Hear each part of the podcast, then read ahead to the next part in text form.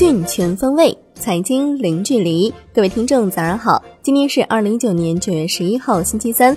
欢迎您收听陆家嘴财经早餐。首先来关注宏观方面。中国八月 CPI 同比增长百分之二点八，预期增百分之二点六，前值增百分之二点八。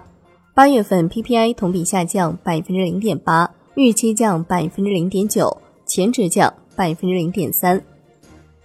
统计局发布数据，八月份食品烟酒价格同比上涨百分之七点三，影响 CPI 上涨约二点一四个百分点；畜肉类价格上涨百分之三十点九，影响 CPI 上涨约一点三一个百分点。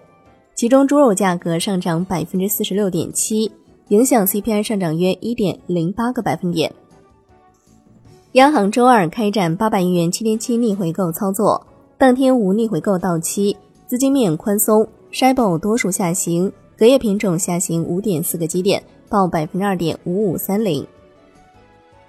来关注国内股市，上证指数跌百分之零点一二，最终报收在三千零二十一点；深成指跌百分之零点三七，创业板指跌百分之零点四六，万德全 A 跌百分之零点一六。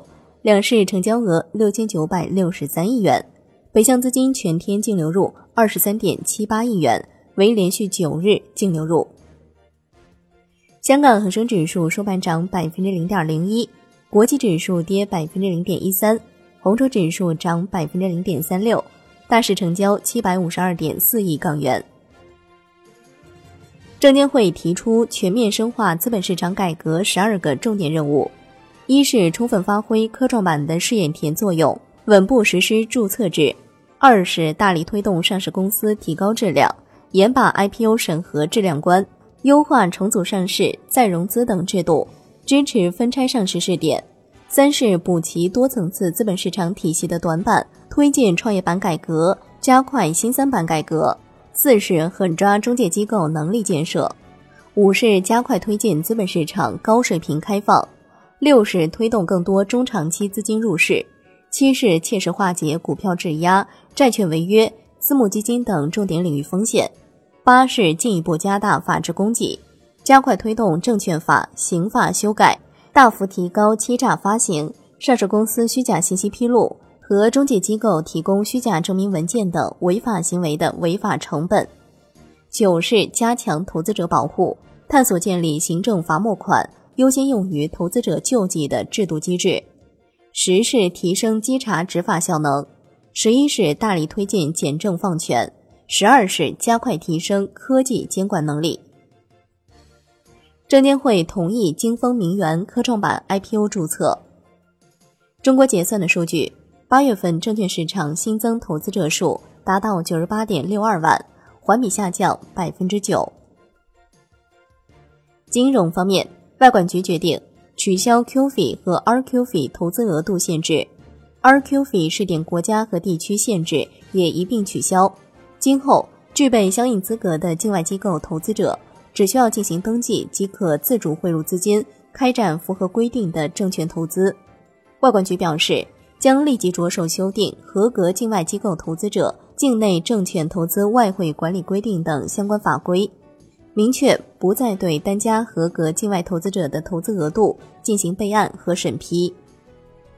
银保监会主席郭树清表示，聚焦打好防范化解金融风险攻坚战，多措并举化解高风险金融机构风险，持续整治网络借贷等互联网金融风险，坚决打击非法金融活动，遏制房地产金融化、泡沫化倾向，守住不发生系统性风险的底线。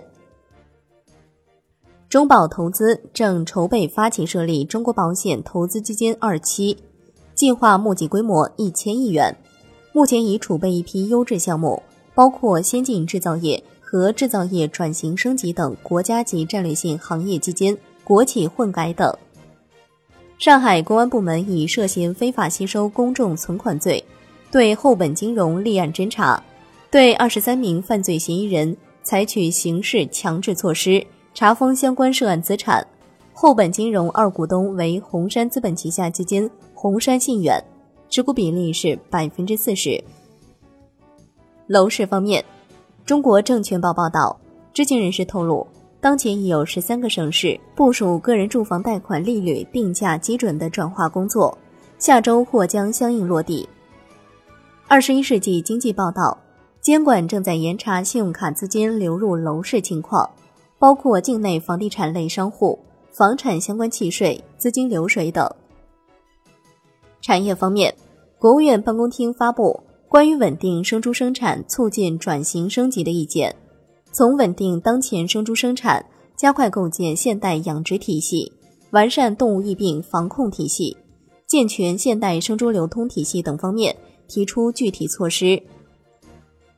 中国农科院发布消息，我国非洲猪瘟疫苗研发工作又取得新的重要进展，已向农业农村部提出生物安全评价申请，即将进入临床试验阶段。来关注国际股市。在阿里巴巴集团二十周年年会上，马云正式宣布卸任阿里巴巴集团董事长，由现任集团 CEO 张勇接任。马云表示，未来会花更多的时间去做教育、公益和环保。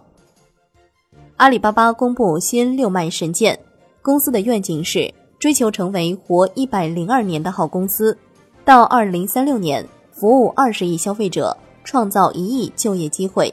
帮助一千万家中小企业盈利。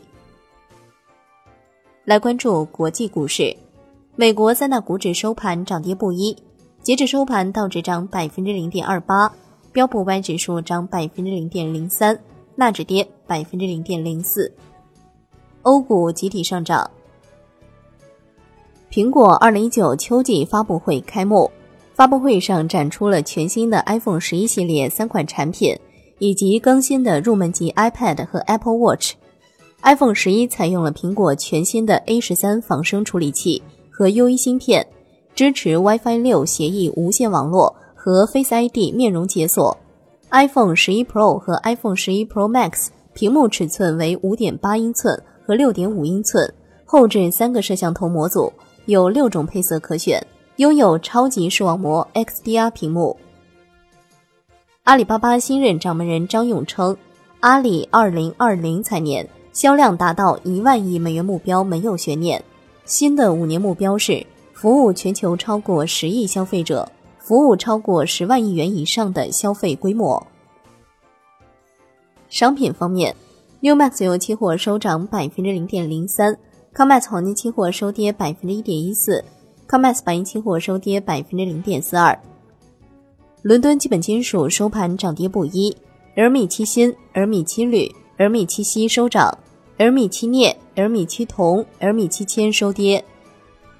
国内商品期货夜盘涨跌互现，焦炭、焦煤、铁矿石、橡胶、沥青分别收涨，动力煤、螺纹钢、热轧卷板收跌。